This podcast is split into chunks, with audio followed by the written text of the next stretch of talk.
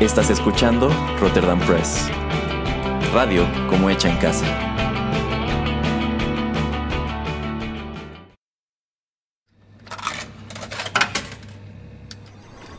Los videojuegos han deleitado tus sentidos en la pantalla y ahora lo harán en la radio a través de su música. Descubre por qué los videojuegos se han convertido en una manifestación más del arte. Inserta una moneda y acompáñanos. Esto es 8 bits.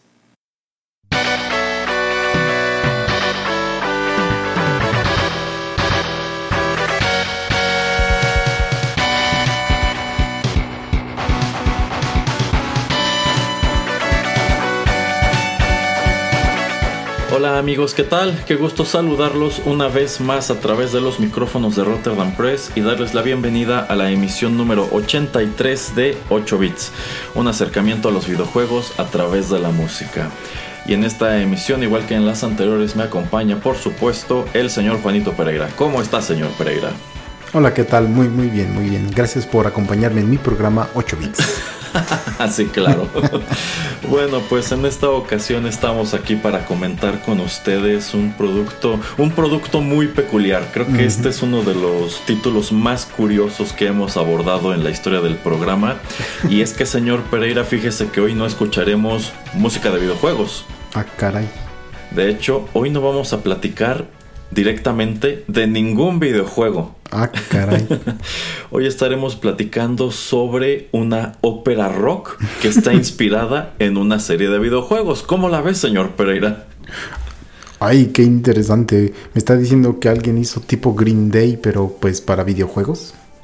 Pues más o menos, de hecho, no estoy seguro, pero casi me atrevería a decir que esta fue la primera y quizá hasta hoy sea la única ópera rock inspirada específicamente en una franquicia de videojuegos. Este es un producto, pues la verdad se ha dicha bastante indie, pero más allá de eso, creo que la banda en sí es muy interesante. En esta ocasión estaremos explorando un poco de, la, de lo que fue el primer disco de la banda estadounidense The Protomen, que como su nombre sugiere, pues es una banda que surge pues inspirada o a partir del gusto que algunos de sus integrantes tenían por los videojuegos y específicamente por la franquicia Mega Man. Y bueno, estaremos asomando a su primer disco que se titula también The Protoman. Este es un disco que ellos lanzan en el año 2005, que tiene una historia y una producción pues muy curiosos. Entonces hoy no estaremos escuchando música de videojuegos y no estaremos platicando como tal del videojuego, sino de esta ópera rock inspirada en Mega Man. ¿Qué le parece, señor Pereira? Ay, qué interesante programa, la verdad. pues no sé si interesante, pero sin duda será muy diferente. Así que para no prolongar más esta introducción, vamos con música.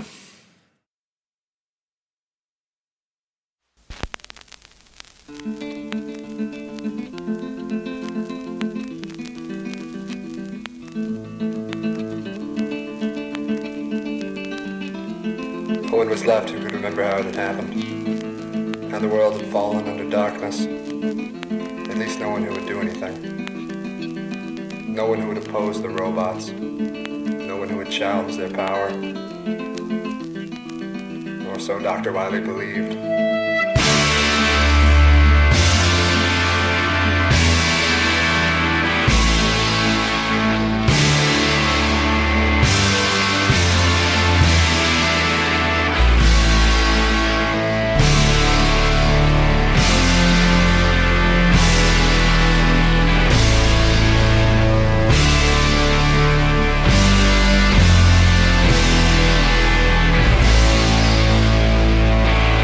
Floors above the dark streets of the city, Dr. Light lived in a rundown tenement.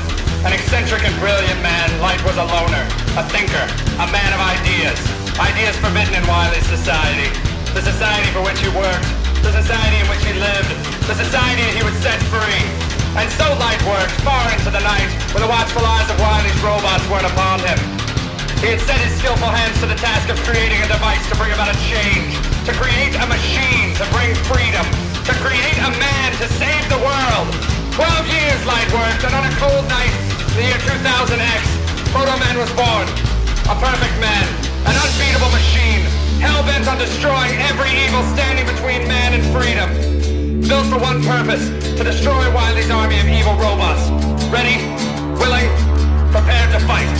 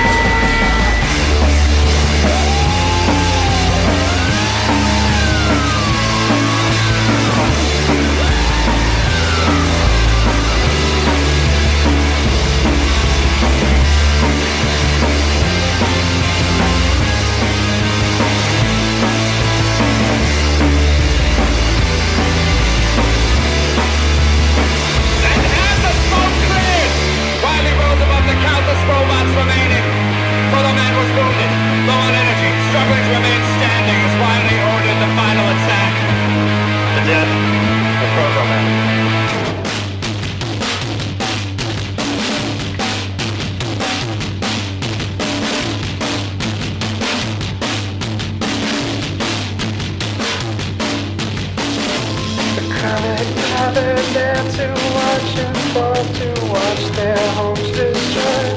They watched it beat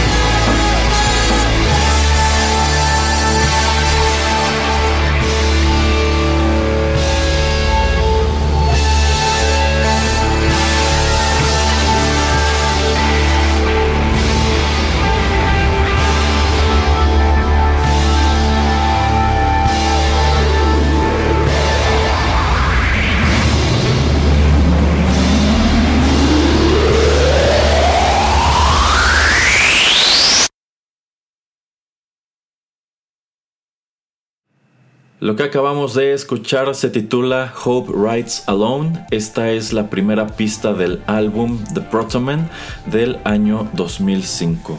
Este fue un álbum publicado de manera independiente y como les decíamos en el bloque introductorio, The Protoman, también conocido como Act One, es eh, no solamente el primer lanzamiento de la banda, sino en sí es una ópera rock ligeramente inspirada en Mega Man. Y digo ligeramente porque, bueno, el, el lore, el universo de Mega Man, pues es algo que los gamers conocemos de sobra. Ya sabemos que estos eran títulos que aparecieron en los 80, en los 90 para el NES, para el Super Nintendo, etc.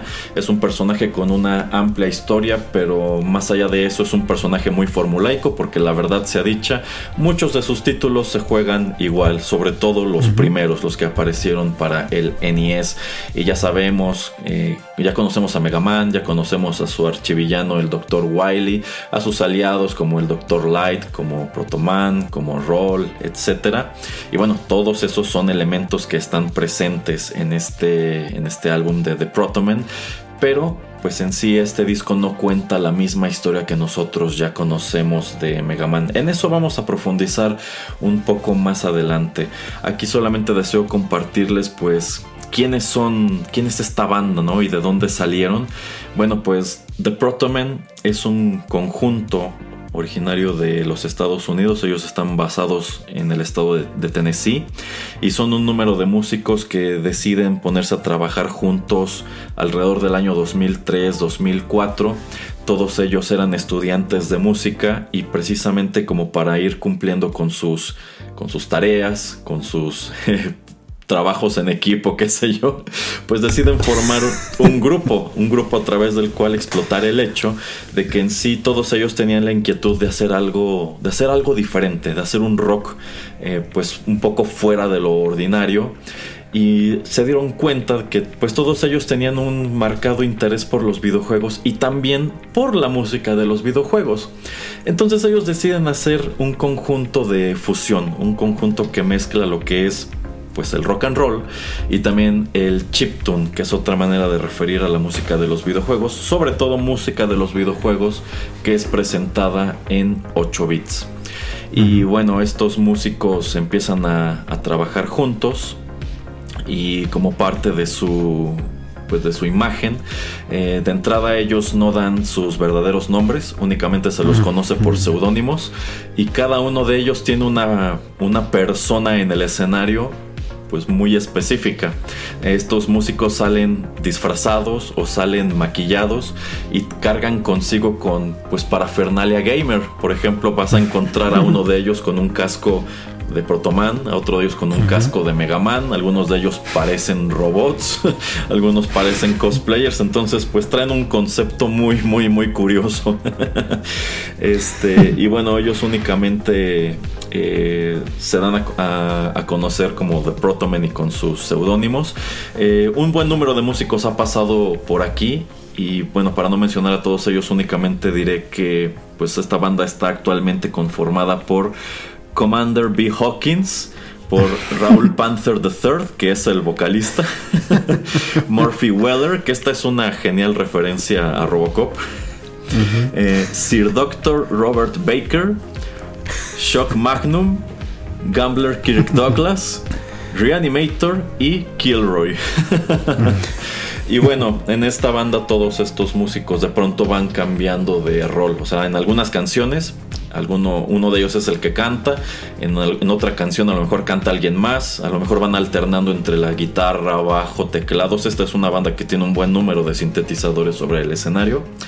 Y bueno, en vista de que empiezan a trabajar juntos y se dan cuenta que están presentando lo que ellos consideran es un sonido un poco fuera de lo, común y pues incluso su temática no, no, no parece ir muy en línea con tu banda de rock ordinaria. pues deciden ponerse a, grabar su propia música. Y el resultado de ello es este disco que presentan en el año 2005, que es un álbum conceptual, es un álbum que de principio a fin cuenta una historia. Esto es prácticamente un retelling de cuál es la historia de origen de Mega Man y su conflicto con el Dr. Eh, Wily. Eh, algo que también cabe señalar, y creo que es algo que el señor Pereira es algo de lo que el señor Pereira se percató al momento de escuchar este álbum, es que pues en sí las canciones suenan un poco distintas entre sí, no tanto en lo que respecta a la música, sino a la producción. Y es que en realidad este no es un álbum que ellos se juntan a grabar en un estudio en el transcurso de quizá uno o dos meses. Estas canciones se van grabando a lo largo de pues mucho tiempo en distintos estudios e incluso con distintos músicos porque pues ellos no creían que este fuera un álbum orgánico ellos creen que esto fuera lo más experimental posible y la verdad sea dicha creo que se salieron con la suya porque pues es, es, algo muy curioso o sea no ustedes al final del programa constatarán que no todas las canciones se parecen y no todas se escuchan igual. Entonces, si lo que ellos querían era salirse de la raya, creo que lo lograron bastante bien. Eh, esta primera canción, Hope Rides Alone, prácticamente sirve como, como planteamiento.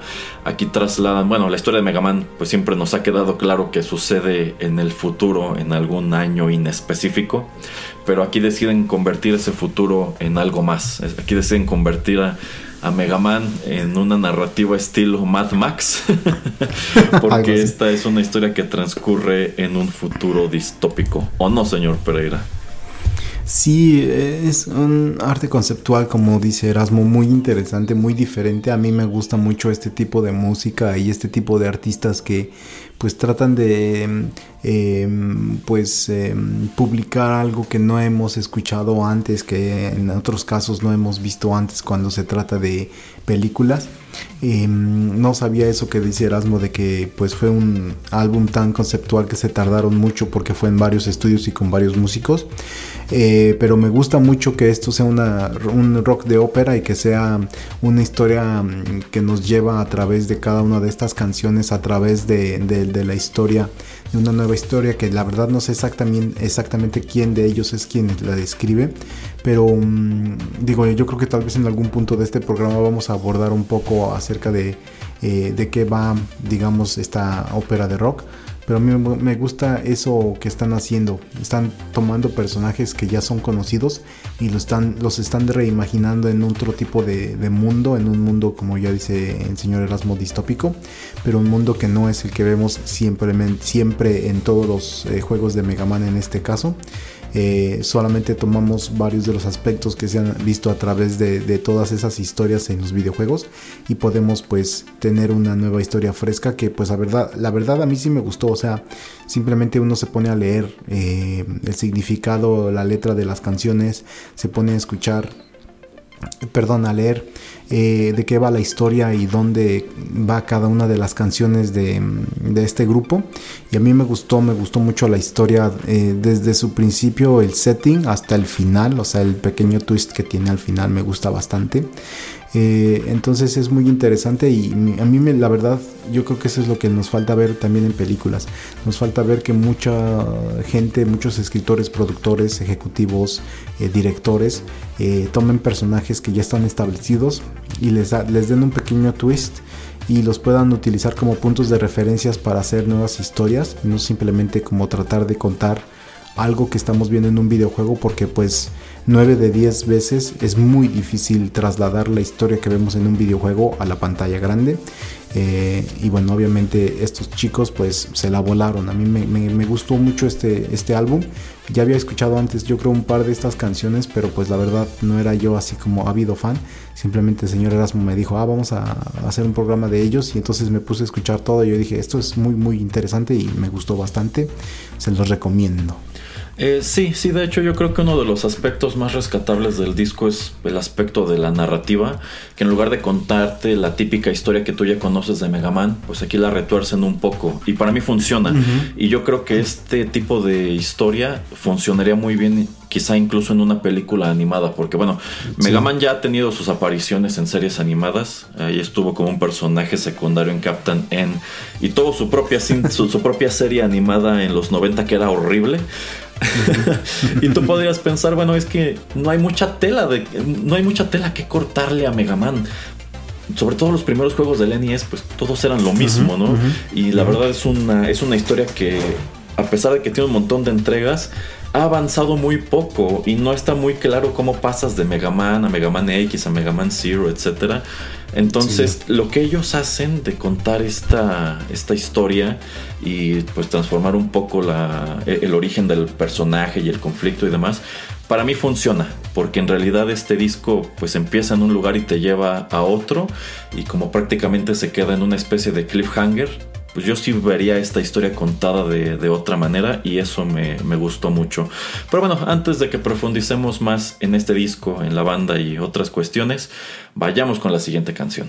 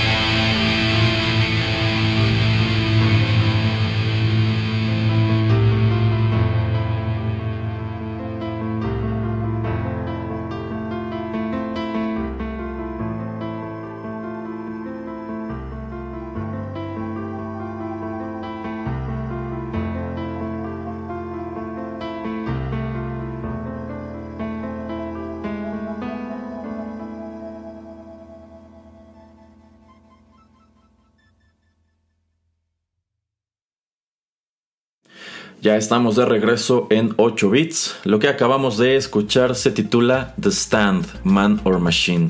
Esta es otra de las pistas que conforman el álbum de Protoman, también conocido como Act 1. Y digo que es conocido como Act 1 en vista de que desde un principio esto fue presentado como la primera parte de una trilogía. Y de esa trilogía de hecho ya existe una, una secuela, ya hay un álbum que se titula Act 2. Pero pues algo que me parece muy curioso es que en realidad más que una secuela de esta historia que insisto se queda en un cliffhanger, es una precuela.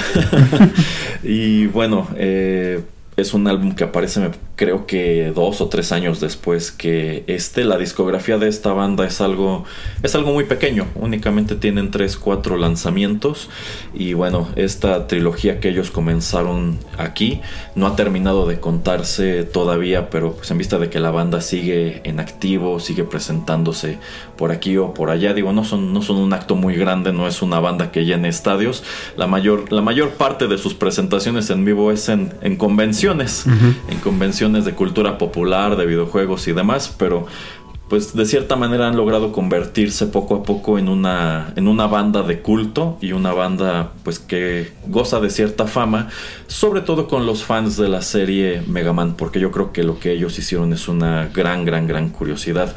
Así como me parece también una gran curiosidad que, bueno, ya hemos escuchado aquí en 8 bits varias veces música que nos viene de los videojuegos de la serie de Mega Man. Y si ustedes han escuchado esos programas, si ustedes son fans de estos títulos y los conocen pues desde que aparecían en el NES o en el Super Nintendo, bueno, algo en lo que ustedes y yo estaremos de acuerdo es que Mega Man siempre se ha caracterizado por tener muy buena música. Y en estas dos canciones de The Protoman que ya escuchamos, no hay ni pizca de ella. Entonces, eh, la verdad es que cuando descubrí este disco, yo lo que esperaba era, pues no precisamente que fueran covers de la música de los videojuegos, porque por ahí hay otra banda que igual está inspirado, tiene esta temática de Mega Man, que ellos sí, lo que han hecho es grabar esas mismas melodías que tú escuchabas en los videojuegos y ponerles letra y toda la cosa. Y la verdad para mí no funciona, empezando porque sus letras están horribles. Pero este, pues me gusta que aquí fueron un poco más ambiciosos. Yo sí esperaba encontrar a lo largo del disco guiños a temas que nos vinieran de los juegos, pero la verdad es que no hay uno solo. Y esto yo creo que antes que demeritar le da valor, porque pues digamos que decidieron ser originales dentro de lo que cabe y hacer su propia música y no estar pues haciendo remixes de música que nos viene de Mega Man 1, de Mega Man 2, de Mega Man 3. Entonces, para mí para mí está bien y está bien también por el desde el punto de vista de que la gran mayoría de estas canciones están padres. Digo, de pronto no se parecen entre sí. Por ejemplo, esta segunda canción no se parecen casi nada a la, a la primera pero para mí funciona y funciona más que nada por el aspecto narrativo, porque creo que en sí la, historia es eh, interesante y ya nada más para terminar mi intervención, eh, señalar que tampoco estamos escuchando estas canciones en, en, orden. El disco no es muy largo, creo que son nada más 7 u 8 pistas, aquí escucharemos 4 de ellas, pero no las estamos escuchando en el orden que vienen en el, en el álbum. Eh, pero bueno, incluso si ustedes nada más leen las letras, con eso pueden asomar a la historia que tratan de contar. ¿Qué le parece, señor Pereira?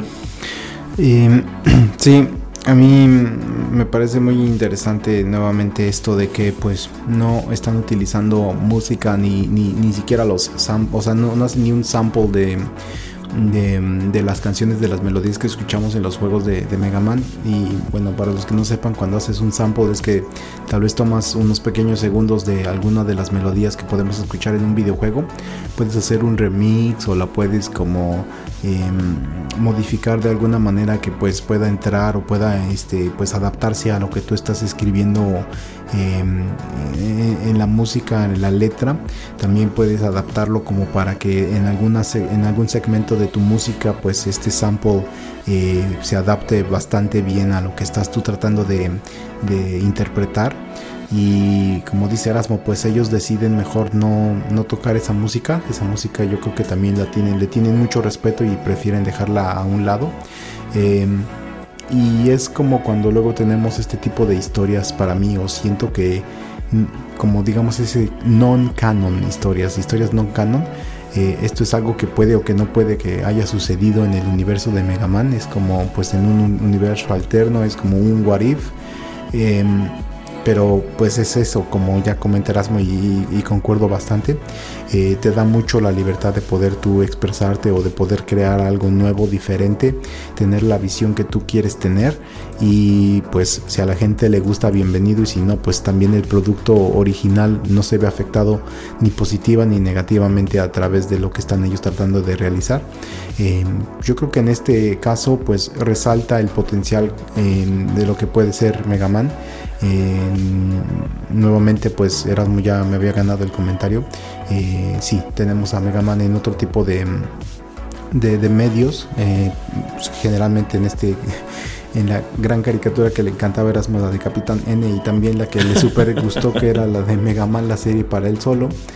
Eh, y sí, o sea, serie animada, sería muy interesante verla con estos personajes, con esta historia y un mundo un poco más sombrío obviamente pero pues yo sí pagaría mi boleto para verla la verdad. Y me gustó mucho como, como hicieron pues em, eh, la música y es como es una, una rock una ópera de rock eh, pues sí, o sea, tiene sus altibajos porque pues es así como la estructura que tiene que tener eh, este tipo de historia y yo creo que lo, logran muy bien a través de las 7, 8 canciones, eh, melodías que ellos preparan para este que se fue su primer acto y no sé la verdad cuándo van a sacar el, último que se supone que es el acto 3, pero pues bueno, por lo menos este es un buen punto de inicio para adentrarte también a la música de Protoman. Sí, sí, la verdad es que sí. Y bueno, este primer lanzamiento es del año 2005, el segundo acto apareció en el año 2009 y en realidad no, no hay como tal noticias de cuándo concluirán la trilogía. Yo espero que eventualmente lo hagan, porque creo que sobre todo en este primer disco cuentan una historia interesante.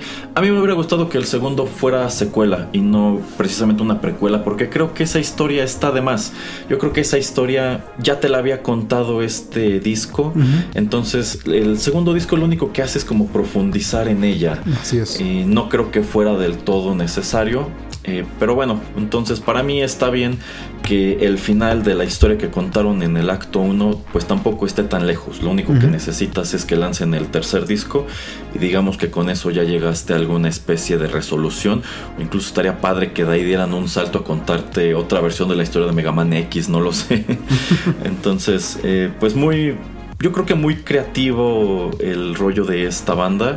Creo que también el señor Pereira lo mencionó este, muy bien, muy respetuoso. Yo creo que no usar la banda sonora de los juegos, más allá de una oportunidad perdida, creo que fue tratarla con respeto, como decir, es que este no es el mismo Mega Man, entonces no voy a utilizar su misma música. Yo sé que esas son pistas muy entrañables. No, no voy a meterme con ellas. Yo voy a trabajar lo mío, lo que yo sé hacer y esta es mi manera de acercarme y presentar esta historia con personajes así de conocidos.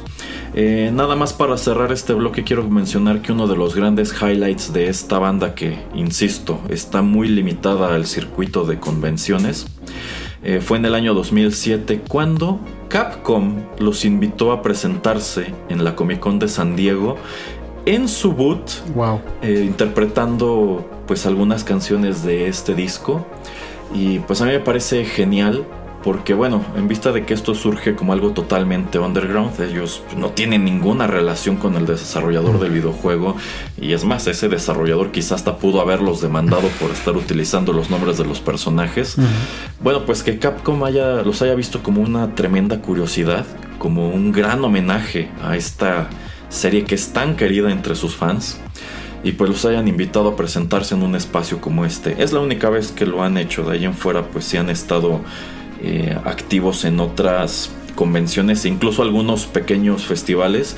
En el año 2014, por, ejemplo, estuvieron en una parte de la Warp Tour. Esta es una gira musical y de skating que lleva a cabo Vans. Entonces, eh, pues digo, no son una banda con una gran demanda, pero pues están presentándose por aquí, están presentándose por allá. De allí que yo los refiera más como una banda de culto.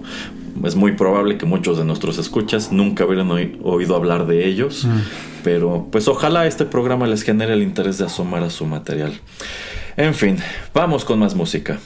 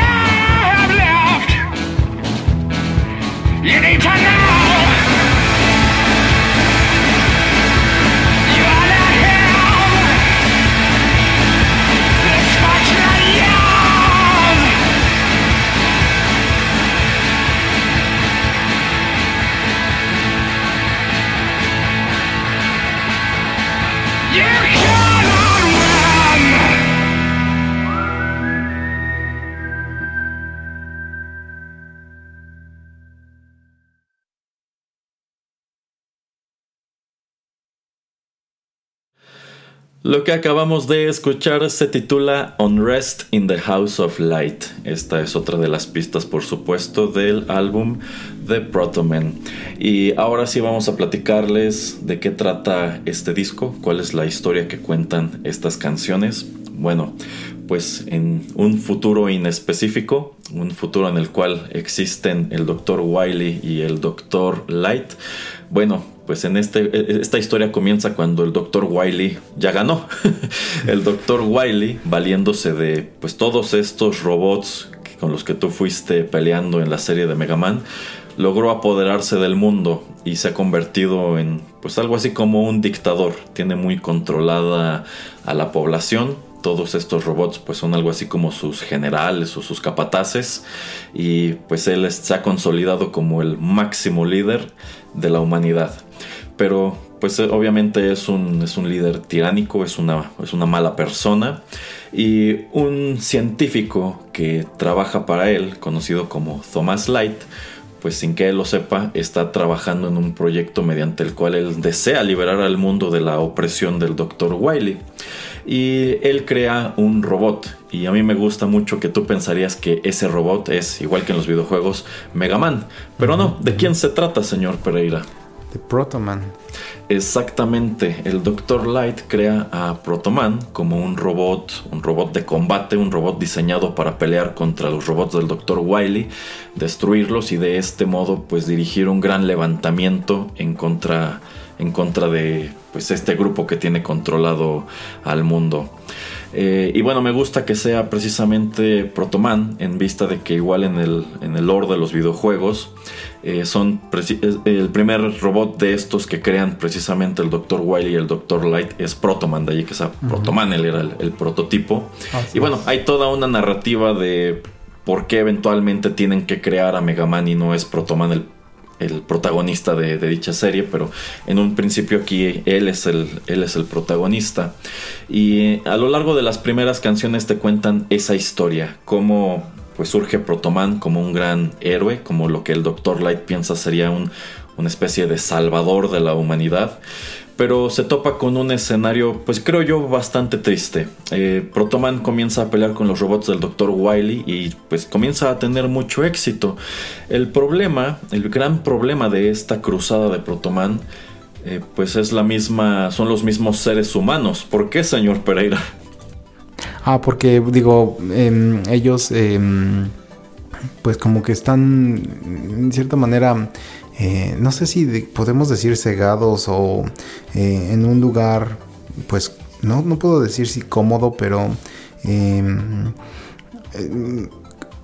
eh, son gente que como que no quieren ser salvada, ¿no? O sea, es, son personas que ya han vivido, han nacido, han crecido en un lugar que pues ha sido regido por, por, por Wiley abajo de su eh, manera de, regir este mundo. Entonces pues ellos como que sienten que así es como el status quo, quieren mantenerlo. Eh, y eso es algo que se me hace muy interesante de esta historia. O sea que el público en general no se pone al lado de nuestro héroe, del primer héroe que es Protoman. Eh, y eso se me hace algo, un punto muy interesante en esta historia. Eh, sí, sí, a mí también. Bueno, yo siento que eso es darle un giro hasta trágico a la historia. Que efectivamente el Doctor Light le da a la humanidad este personaje, este protoman que está allí para salvarlos. Y la humanidad antes que seguirlo y apoyarlo y pues levantarse también y empezar a pelear, se quedan cruzados de brazos. Y esto pues deriva en la destrucción de Protoman. Eventualmente los robots del Dr. Wily logran eh, detenerlo y destruirlo y pues queda este antecedente de que la humanidad tuvo esta oportunidad y la dejó ir. Y bueno, a mí me gusta mucho el título de la primera canción que escuchamos que es Hope Rides Alone. Esto se podría traducir como La esperanza viaja sola, porque pues eso es exactamente lo que le pasó a, Protoman en esta historia, ¿no? Protoman era como este, este icon of hope, como Superman en Man of Steel. este, pero pues como nadie lo respaldó, eh, fracasó en su misión, nadie estuvo allí para, para apoyarlo.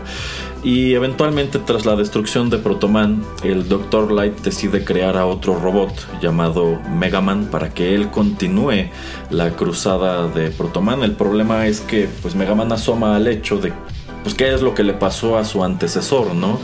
Que al parecer esta gente en realidad no quiere ser salvada. O sea, yo lo que entiendo del disco es que pues es un mundo muy sombrío en donde las cosas pues no van como deberían ir y esta gente está en una situación mala, pero pues como que tampoco tienen el valor o tampoco tienen la intención de hacer algo por resolver las cosas o cambiar las cosas. Y ese es el gran dilema, ese es el gran unrest que hay en la casa del Dr. Light, que pues Mega Man entre que quiere y no quiere, entre que bueno, a mí me crearon para cumplir con una misión, pero es que no soy el primero que trata de llevar a cabo esa misión y mi antecesor pues mira nada más todo lo que le pasó, ¿no? Y ni siquiera fue su culpa, fue culpa de pues de toda esta gente. De la humanidad, sí, sí, sí. Fue, sí, fue exactamente fue culpa de la humanidad. Y yo creo que ese asunto de la humanidad es pues asomar a una faceta que en realidad nunca ha estado clara en la historia o en la cronología de los Mega Man. Y De hecho. realmente de ninguna de las series, porque bueno, yo lo que entiendo en la serie original del NES es que Mega Man es un robot en un mundo en donde hay muchos humanos. Pero pues en realidad tú ves a muy pocos humanos a lo largo de la serie. Y más adelante en la serie de Mega Man X, pues hay partes en donde incluso como que entiendes que ya no hay humanos, sino que el mundo está lleno ya nada más de robots como, como, como X y como Zero y como Sigma. Y más adelante, cuando asomas a la historia de Mega Man Zero, pues creo que sigue siendo exactamente el mismo caso. Creo que ya no hay, ya no hay humanos. Entonces yo creo que ese es un aspecto que nunca se ha explorado gran cosa. Eh, ¿Qué es lo que está sucediendo en el mundo? mientras Mega Man pelea contra los robots del Dr. Wily? ¿O por qué Mega Man nunca ha tenido aliados humanos, no?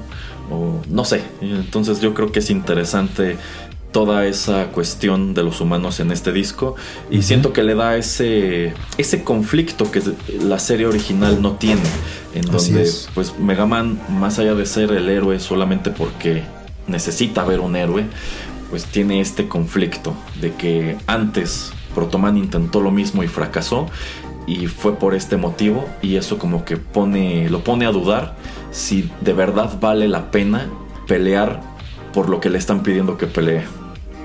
Sí, em, yo creo que estos cuestionamientos acerca de la serie y acerca de la narrativa que nos cuentan, eh, sobre todo los primeros juegos del NES, pues yo creo que es algo que se han de haber preguntado todos estos miembros de la banda The Proton Man eh, al escribir, eh, pues en general la historia, tal vez no en lo específico, pero sí en lo general, el saber, bueno, pues por qué eh, tenemos al Dr. Light, que es un humano, al Dr. Wily, que también es un humano pero que posteriormente, como dice Erasmo, en los videojuegos pues cada vez empieza a desaparecer más a más eh, y más y más la gente, eh, que hasta llegamos en el punto donde los en, el- los Mega Man X, pues de hecho yo no recuerdo haber visto nunca al Dr. Light, ya siempre, yo, yo siempre recuerdo haber visto un holograma, entonces yo imagino que pues el Dr. Light ha muerto ya pues, hace muchos años cuando esto sucede, eh, o cuando Mega Man X digamos despierta.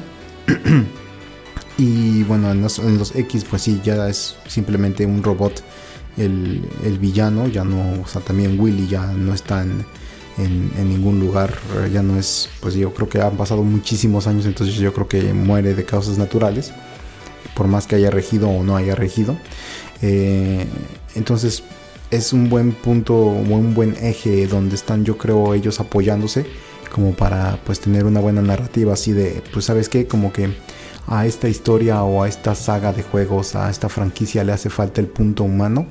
Vamos a enfocarnos un poquito en ello. Vamos a tratar de pues eh, hacer que la humanidad tenga un rol, eh, sí, digamos secundario, pero sí muy importante en toda la narrativa que estamos creando. Y yo creo que lo lograron de una manera bastante interesante que como ya he comentado y comenta Erasmo, nos gustaría ver también reflejada en otros medios y no solamente pues como en una ópera de rock. Sí, sí, y ya nada más para complementar lo que dice el señor Pereira sobre la serie X, efectivamente, eh, ya durante los acontecimientos de esos juegos, el Dr. Light eh, murió. Se supone que esta historia ocurre, creo que más de 100 años después de un eventual final de la historia del Mega Man original. Y por eso tú ves al Dr. Light como un holograma en estas cápsulas. En sí no es oficial, está, bueno, en sí no, no está muy claro, no hay una narrativa oficial de en dónde termina Mega Man y dónde empieza Mega Man X.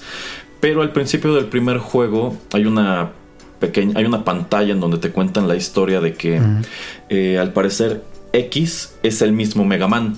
Pero en algún momento el Dr. Light eh, decidió meterlo a una cápsula, digamos, a que se actualizara y se convirtiera, este, pues como, bueno, como que evolucionara. Y lo dejó guardado hasta el momento en que estuviera listo para que alguien más lo encontrara y lo volviera a activar. Y es otro doctor, el Dr. Kane, quien encuentra la cápsula que contiene X y lo activa. Eh, bueno, el Dr. Kane es un personaje que de hecho sale muy pronto de esa narrativa de, de Mega Man X. Creo que nada más lo mencionan en el primero, en el segundo juego. Y como tal, nunca aparece en los juegos. Aparece antes el holograma del Dr. Light que el Dr. Kane. Eh, pero no está muy claro realmente cómo es que el Mega Man Original se convierte en X o por qué el Dr. Light tiene que convertirlo en X. Tampoco ha quedado muy claro cuál fue el destino del Dr. Wily. Eh, tú entiendes que durante los acontecimientos de Mega Man X ya está muerto. Aunque por allí hay dos guiños que, te, que bueno, se han convertido en dos teorías de que el Dr. Wily o podría seguir vivo o eh, se ha convertido en, bueno, se convirtió en uno de los jefes que tú ves en Mega Man X2. Eh, lo que sí se estableció en alguno de los juegos de la serie X es que el Dr. Wily es quien creó a Zero. Y tampoco es oficial, pero existe la teoría de que Zero fue quien, bueno, que de entrada él habría sido el último robot que creó el Dr. Wily y por ende su mejor creación y que Zero habría sido quien asesinó al Dr. Wily y quien asesinó pues a todo el elenco de personajes que tú veías en el Mega Man original. Por eso tú en la serie que ya no ves a Protoman, ya no ves a Roll, ya no ves a Robo, ya no ves a Flip Top, a Beat, a ninguno de esos. Insisto, esa no es una historia oficial porque Capcom nunca ha tratado de enlazar los eventos de las dos series, pero son cosas que más o menos se te han dado a entender a lo largo de la serie X y también a lo largo de la serie Zero. Eh, entonces, de que hay historia en Mega Man, hay historia, solamente creo que no se ha contado bien. y yo creo que es muy difícil de estructurarla, entonces me imagino que prefieren dejarlo especulación y que eh, pues los fans hagan sus propias teorías y más que Capcom un día sentara 5 o 10 personas y tratar de hacer una estructura, una historia eh, cronológica que tenga sentido y pues yo creo que eso es mejor, es mejor dejarlo así como al aire y pues eh, no, no, tener cosas específicas porque pues también si quieres tener ya después a un héroe como cero eh, y que lo hayas utilizado ya en varios juegos pues no creo que sea como sería anticlimático y tal vez contraproducente pues, saber que en algún punto de, su historia él asesina a todos estos personajes. Eh, pues sí, sí, supongo que sería una manera de desvirtuar mucho al personaje, pero insisto, es que hay un título de la serie X que creo que es el 4 o el 5, en donde es que te revelan eso, que a él lo creó el Dr. Wiley y en sí, este, originalmente, bueno, el que corrompió a Sigma fue Zero, porque él es el, Maverick original, él es el que trae inicialmente ese virus que convierte a Sigma, que solía ser un aliado de X, en el villano de, esta serie. No es una historia muy bien estructurada, no es una historia muy bien contada. Yo creo que efectivamente la intención de Capcom es que nosotros como, como jugadores pues rellenemos esos huecos, pero a mí me gustaría que en algún momento ese canon de Mega Man sí quedara pues bien establecido, porque creo que son elementos que también eh, pues se prestarían mucho para enriquecer la narrativa y una eventual adaptación de Mega Man a algún otro medio. Pero bueno, ¿qué le parece señor Pereira si vamos con la última de nuestras canciones?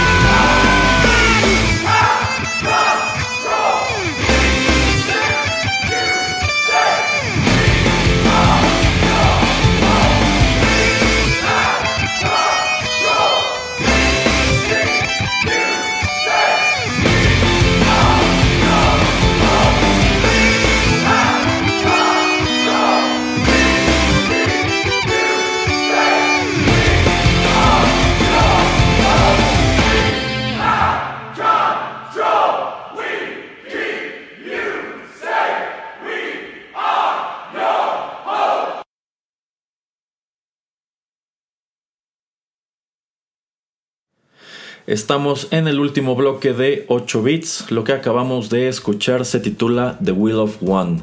Y en mi muy particular opinión, creo que esta es la mejor canción que se desprende del disco.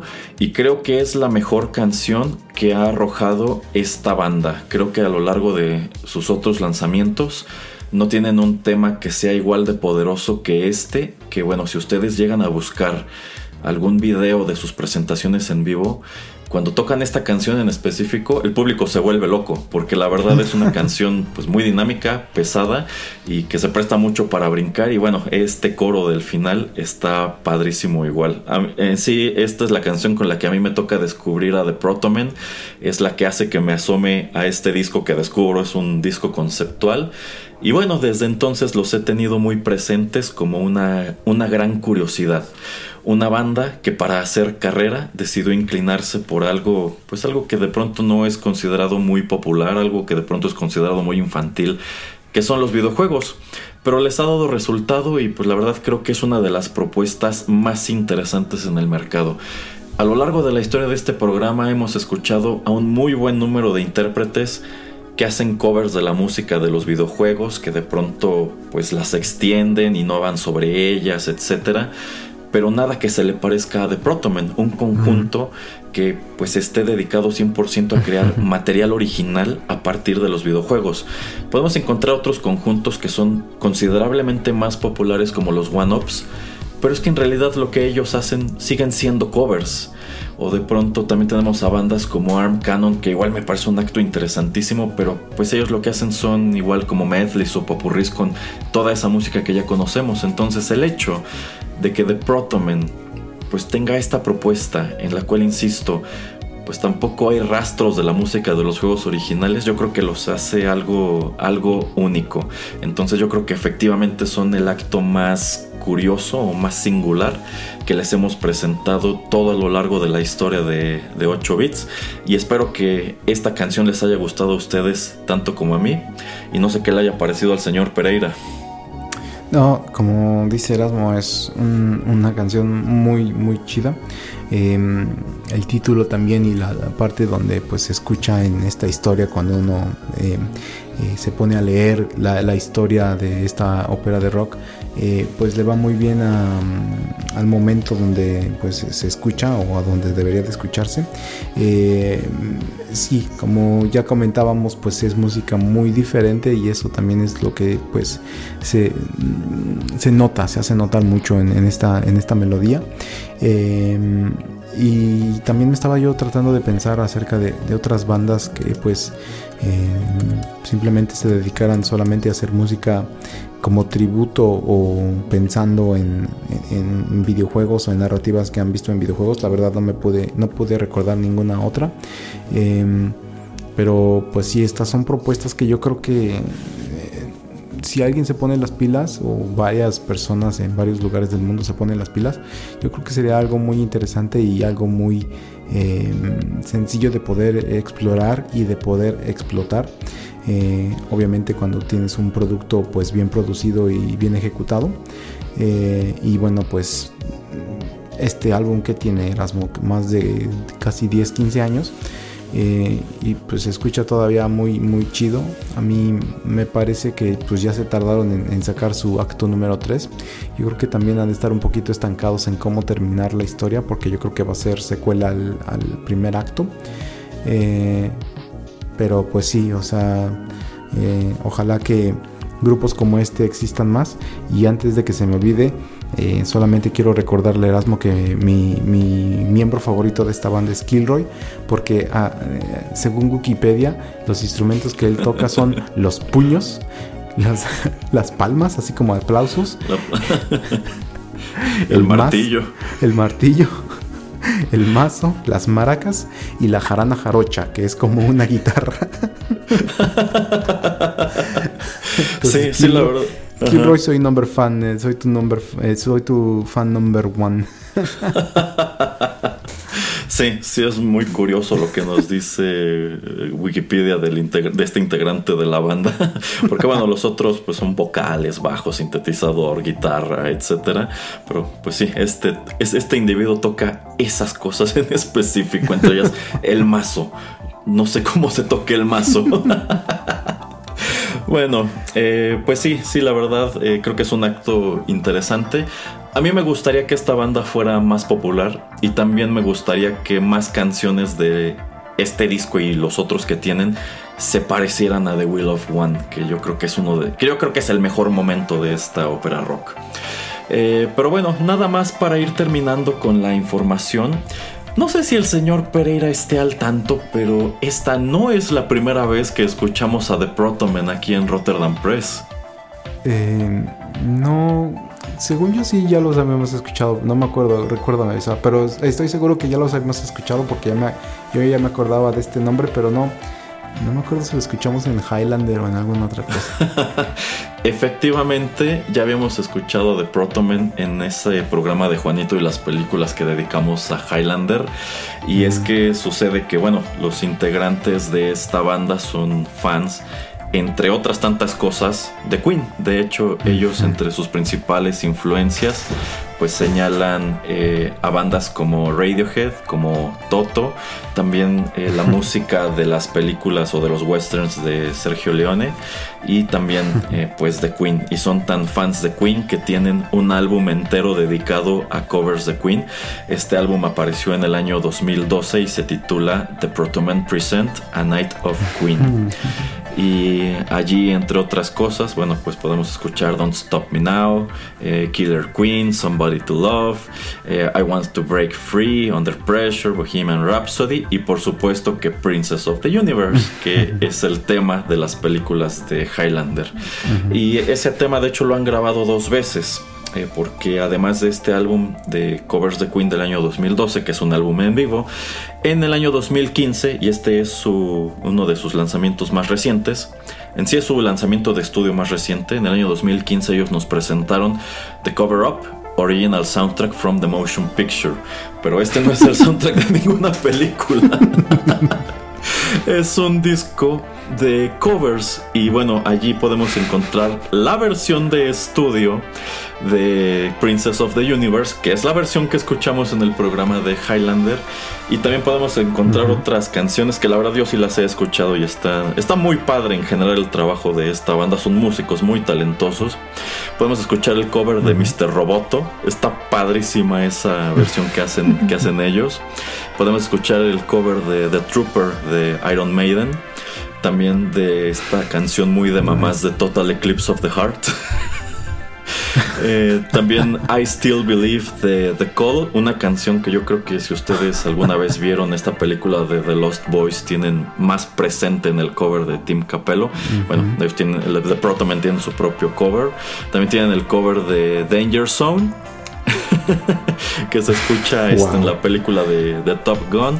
Y bueno, otras cosas. Son 15 canciones las que conforman ese álbum que pueden escuchar en Spotify, este, en YouTube, etc. Entonces, eh, igual, muy recomendable. Y de allí en fuera, el lanzamiento más reciente de la banda pues es del año pasado. Es un álbum que se titula Life in Nashville, que grabaron en el año 2020 y es exactamente eso. Es un set en vivo grabado eh, pues bueno, es en la ciudad en donde radican la mayoría de ellos, es en Nashville, Tennessee. Y eh, bueno, pues en vista de que es su lanzamiento más reciente, igual no podemos traer nada de allí, pero pues igual lo pueden encontrar en cualquiera de las plataformas que ya mencionamos. Si les interesara en algún momento adquirir eh, pues alguno de estos discos que hasta donde tengo entendido no existen en versión física, creo que son solamente digitales. Bueno, los pueden comprar y descargar del sitio oficial de la banda que está en Bandcamp, es theprotoman.bandcamp.com e incluso si nada más escriben The Protoman en Google es uno de los primeros resultados. Allí está disponible el total de su discografía para que lo compren. Alguna parte de ella se puede descargar de manera gratuita o la pueden escuchar de manera gratuita en línea. Y si no, casi todo está disponible en YouTube. Entonces si les gustó esta selección que les presentamos a lo largo de la emisión 83 de 8 bits, bueno, pues creo que hay material muy interesante que explorar de esta banda. ¿O no, señor Pereira? Sí, Sí, la verdad no sabía que tenían ese álbum de covers de películas, entonces después de grabar esto me voy a poner a escuchar ese álbum. ah, bueno, pero es que no son covers de películas, es... Eh, bueno, este, de, canciones... es original Motion Picture Soundtrack. sí, sí, sí. Eh, y también, este, insisto, si buscan eh, videos en vivo, según yo no hay como tal grabaciones, o sea, video oficial en vivo de esta banda. La gran mayoría pues son cosas que han grabado fans en sus teléfonos celulares. Pero pues pueden constatar que sus shows, pues sus shows son otra cosa, empezando por cómo se ven en el escenario. Insisto, salen, salen muy caracterizados. De algunos de ellos creo que ni siquiera puedes encontrar fotos de cómo son realmente. Entonces son algo muy, muy, muy curioso. Así que insisto, si les gustaron estas canciones, pues pueden ir a explorar el resto de su música a cualquiera de los sitios que ya mencionamos. Este álbum en específico de Protomen igual está muy recomendable. Pueden escucharlo pues rápidamente de principio a fin porque creo que dura nada más 50 minutos. Y bueno, pues insisto, cuenta esta historia que yo considero es muy interesante. No sé si el señor Pereira tenga algo más que agregar. No, eh, por favor vayan y exploren la música y si les gusta pues sí apoyen este tipo de, grupos porque pues no podemos esperar por el acto número 3 y yo creo que pues entre más gente los apoye pues más rápido sacarán ese nuevo álbum. Sí, sí, sí. Y bueno, no duden que en el futuro igual y les traemos una selección de ese disco de covers aquí a alguna emisión especial del podcast. Pero por ahora eso es todo. Muchísimas gracias por la sintonía. Señor Pereira, recuérdele a los escuchas en dónde pueden encontrarnos. Pues nos pueden encontrar en Spotify, en Tuning Radio y pueden descargar todos los programas eh, pues más nuevos eh, automáticamente a sus dispositivos móviles si se suscriben en las aplicaciones de podcast que pueden encontrar en Android y también en Apple. Así es que háganlo y ahí nos pueden encontrar a todas horas y en todas partes y agregar que todos los contenidos de Rotterdam Press son gratuitos. De nuevo, muchas gracias por la sintonía. Nosotros fuimos Juanito Pereira y Erasmo y ya lo saben, los esperamos aquí en los contenidos de Rotterdam Press.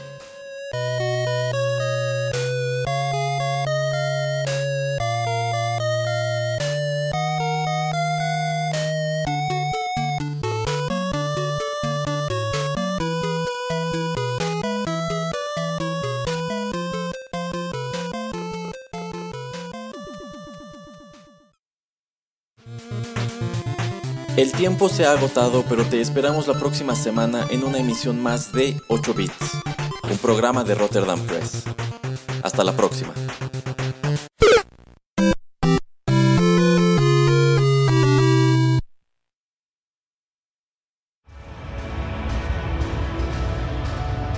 Estás escuchando Rotterdam Press.